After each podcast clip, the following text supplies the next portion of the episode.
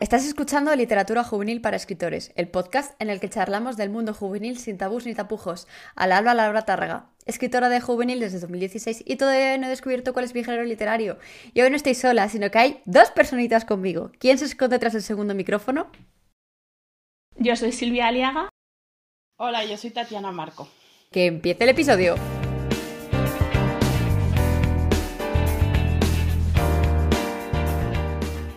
Bueno, chicas, Silvia y Tatiana, Tatiana y Silvia. ¿Por qué escogisteis el orden que escogisteis para, para los nombres que aparecieran en, en, las portadas? Así como dato, pregunta random que, que me parece curiosa. Pues por dos motivos. Tatiana decidió que al final iba yo primero, primero por el orden alfabético, que es el que suele un poco desempatar en estos casos, y otro porque ya que hablábamos de la cultura coreana y yo soy tres años mayor que ella, era lo propio, me dijo ella, que la persona un poco más mayor fuera adelante, ya que allí le dan tanta importancia a estos temas de, de la edad. Correcto. Qué curioso. Qué guay. Bueno, pues chicas, tenéis eh, hasta el momento tres novelas en el mercado, que son De Seúl al cielo, Luces en el cielo y Estrellas sobre Seúl. Y eh, mejor que yo contaros, pero vamos, podéis imaginar que están ambientadas en Seúl. no sé si la, la, segunda supongo que también, esa no me la he leído. La, la segunda se ambienta un poquito en Seúl, pero es cierto que ya no pudimos poner en el título la palabra Seúl porque tiene mucha más preferencia a otros escenarios. eh, si queréis contarnos un poquito de vuestra de las novelas. Silvia, haz los honores, por favor. Pues es una trilogía ambientada en Corea del Sur y que sobre todo gira en torno al fenómeno del K-pop, del pop coreano, que desde los últimos años probablemente cualquiera habrá podido hablar, aunque sea de oídas, de este tema porque ha aumentado mucho su popularidad en, en Europa. Y, y, entonces gira en torno a un grupo de K-pop de cuatro miembros, un grupo masculino de K-pop que se llama Rex y las personas que de algún modo se relacionan con ellos a lo largo de, de los años, ya sean en su época de debut, que es eh, en el momento en el que se ambienta Luces en el Cielo, la segunda novela, como ya cuando ya llevan un tiempo y son el grupo de, de pop coreano más, más famoso de, de, su época. Qué guay. Y como se puede intuir, todas ocurren en Corea del Sur.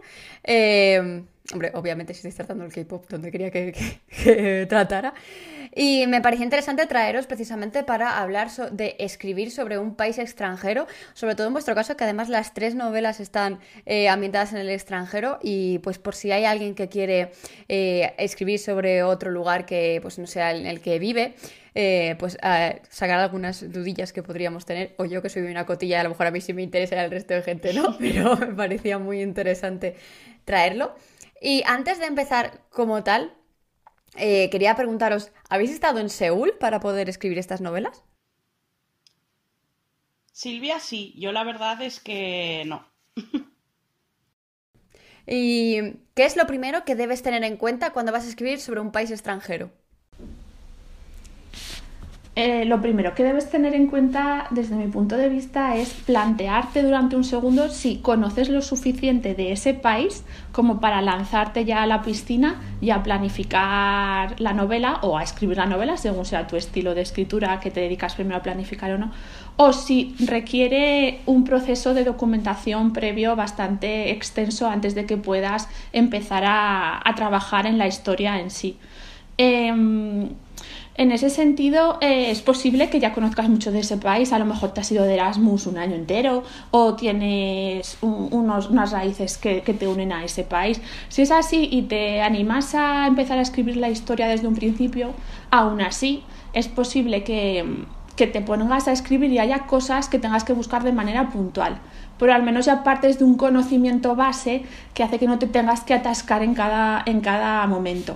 Si no es así, que será probablemente lo más común, vas a tener que dedicarle un tiempo a informarte, a investigar un poco sobre ese país antes de animarte incluso a planificar la historia, porque habrá muchas cosas de la trama que dependerán mucho del país en el que estés hablando.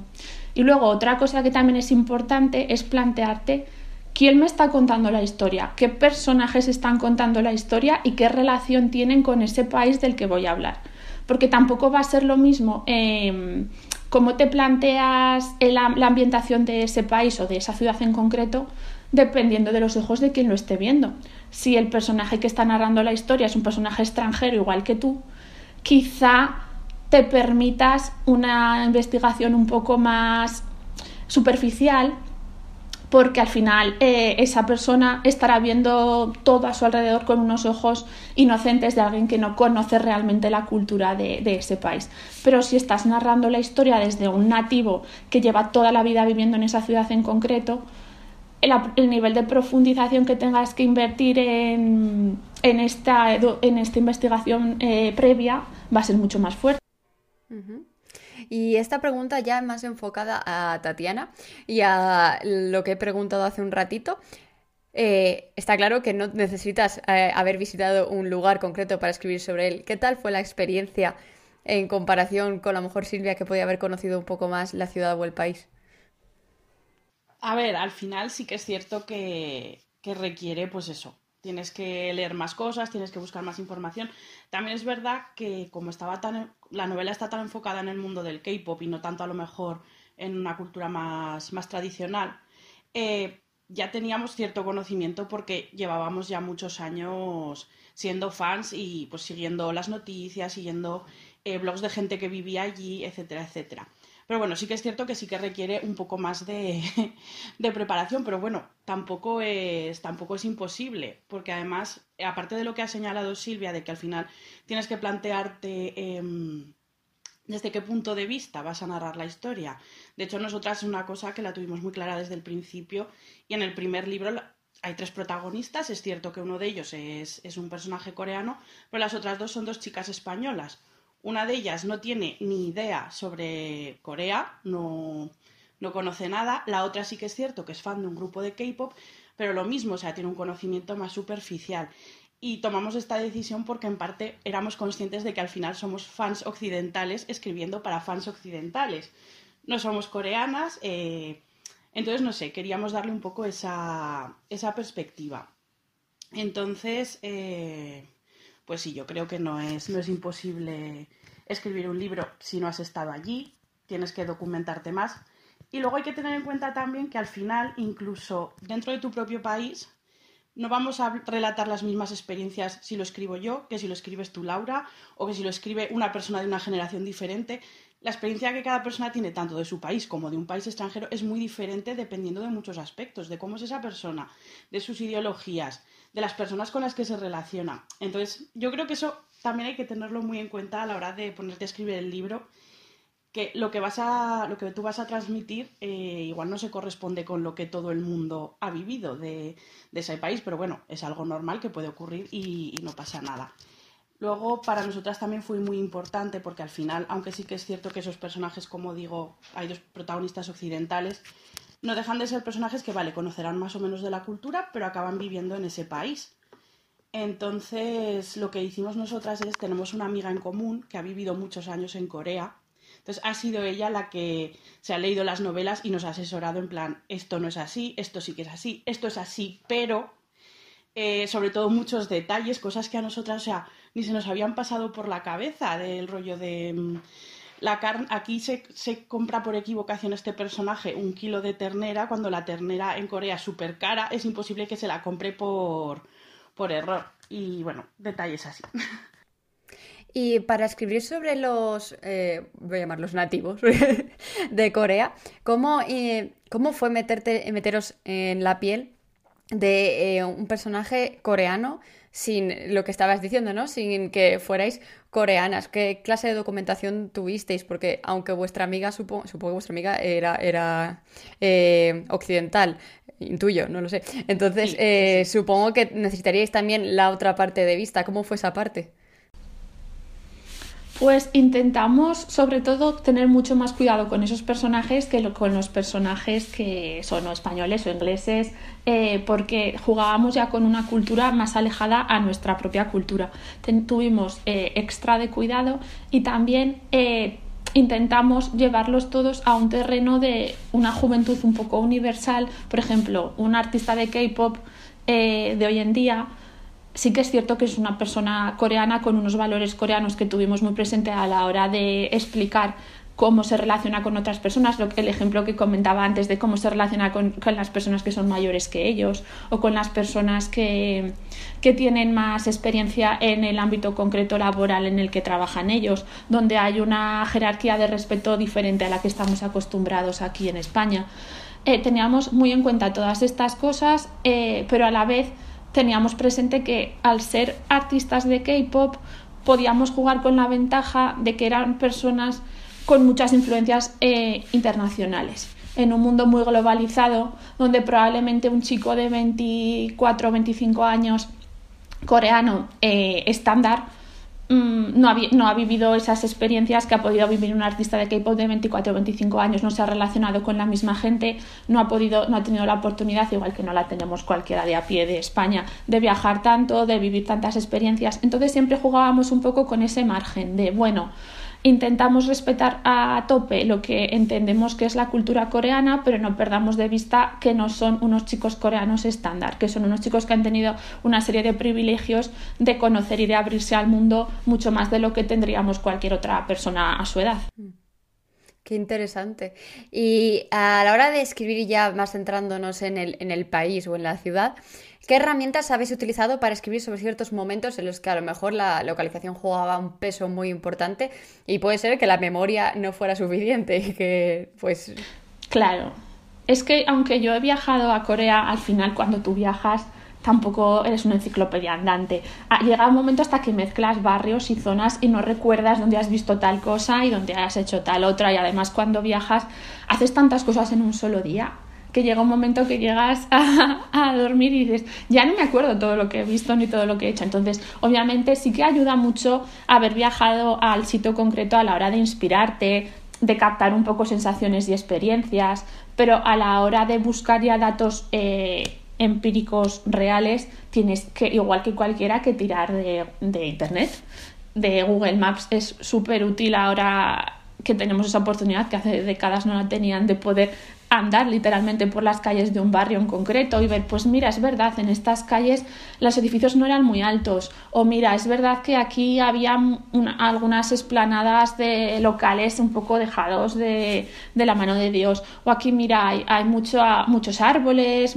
Entonces, Google Maps, a la hora de inspirarte un poco antes de escribir una escena ambientada en una zona concreta de una ciudad, está muy bien. Pasas 10 minutos callejeando y ya te haces a la idea de así, ah, vale, el ambiente de esta zona es es este. Y luego también, pues guías de viaje, la información que hay en internet, pues un poco lo que cualquiera puede imaginar.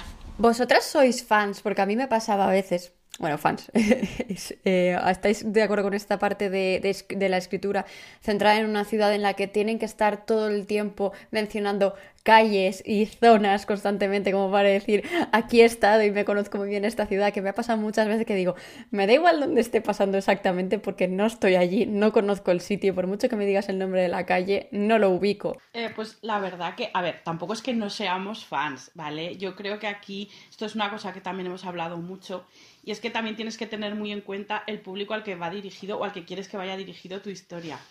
Eh, no es lo mismo que escribas para unas personas que conocen súper a fondo la ciudad, la cultura, que entonces igual necesitas más, meter más chicha, por decirlo así, que si lo que quieres es, como era nuestro caso, escribir para gente que a lo mejor no conocía mucho o no conocía prácticamente nada. Cuando nosotras empezamos en el, en el K-pop no había tantísima gente fan como hay ahora. Entonces, nuestra intención era esa, decir, que sea como una ventana abierta para que la gente a partir de ahí se interese. Entonces, no creíamos que fuera necesario el ponernos a poner un montón de nombres. Sí que menciona sitios que al final son muy icónicos porque eso a la gente sí que le puede interesar. Pero tampoco veíamos necesario que fuera súper detallado y lo que dices tú, en plan de, porque en la calle cuál, en la cafetería cuál que está en tal sitio no sé, no lo veíamos necesario. Sí que es cierto que luego, cuando ya vimos que la gente más o menos respondía bien y que además coincidió que, aunque nosotras lo empezamos a escribir mucho antes, el libro salió cuando ya había comenzado el boom del K-pop y tal. Entonces sí que, sí que nos dimos cuenta que a lo mejor sí que podíamos profundizar un poco más y en Luces en el Cielo y en Estrella sobre Seúl sí que hemos metido a lo mejor más datos, pero también un poco intentando mantener ese equilibrio. Deberíais hacer como una especie de guía de eh, si visitas Seúl, pasa por las zonas de toda la, trilogía. Yo lo, yo lo haría, o sea, yo con lo fan que... Yo solo he leído eh, de, de Sobre el Cielo y yo lo haría, yo encanta. Ya, desde luego, aunque a nosotras lo que nos gustaba, eh, siguiendo un poco lo que comenta Tatiana, más que lo que dices tú, que al final es infodump, lo que se llama meter información un poco a, a, la fuerza, solo porque tú sabes algo, no hace falta que muestres todo ese algo en la novela. Ocurre mucho con la novela histórica, más que con estos temas, pero también puede ocurrir con estos temas. Eh, más que eso, intentábamos un poco transmitir sensaciones. Lo que te comentaba antes eh, al principio del podcast, eh, dependiendo del personaje que estuviera narrando esa escena, intentábamos transmitir un poco las sensaciones que esa ciudad le daba a, ese narrador. Pues si era alguien que ha vivido toda su vida allí, pues intentábamos mostrar unas sensaciones de la ciudad distintas a alguien que está súper emocionada de que acaba de aterrizar en Seúl y lleva años fangirleando con el K-pop y tiene unas expectativas enormes sobre la ciudad, o alguien que en principio no conoce nada y lo está viendo todo un poco desde el principio. Entonces, eh, convertimos a la ciudad en un personaje más que dependiendo cómo ocurre con los personajes, dependiendo del narrador que lo está viendo en ese momento, pues te puede caer mejor o peor, puedes estar más o menos enamorada. Al final la, la ciudad también quisimos hacerlo así, crear una relación de la ciudad con los propios personajes.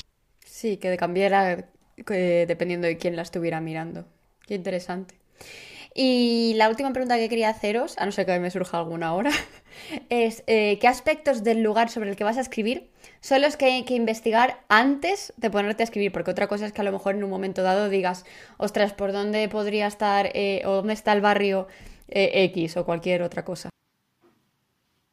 Ostras, pues yo creo que al final un poco todo, ¿no? O sea, desde lo que es el tema más geográfico de, de localización, eh, los paisajes para poder describirlos, em, no sé, el, lenguaje que también es importante al final, pues por ejemplo, como, como, no sé si lo hemos llegado a mencionar, pero bueno, en Corea em, el lenguaje está muy imbuido de el sistema, digamos, de respeto que existe en, en las relaciones sociales. Eh, en el primer libro lo llegamos a explicar muy brevemente, por supuesto, pero que existen palabras determinadas para referirse a la persona dependiendo de eh, su relación contigo, si es más mayor, si es más pequeño, si aunque sea más mayor es a lo mejor en una escena de trabajo, por decirlo así, y es un rango inferior al tuyo.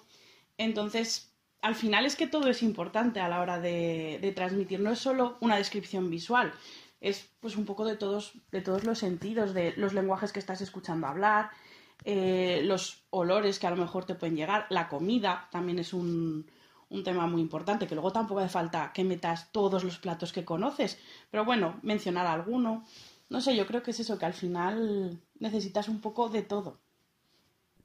Sí, claro, al final es a lo que te enfrentas, ¿no? Si te toca escribir sobre un lugar que no conoces, a lo mejor como podrías conocer, pues en nuestro caso España, eh, o todo o nada. que claro. Pues eh, nada, chicas, eh, yo ya he hecho todas las preguntas que quería haceros. No sé si queréis vosotras añadir alguna cosita más acerca de escribir sobre países extranjeros que a lo mejor no hemos podido tocar. No sé, en principio más o menos has tocado todos los aspectos que queríamos mencionar, así que por mí estoy satisfecha.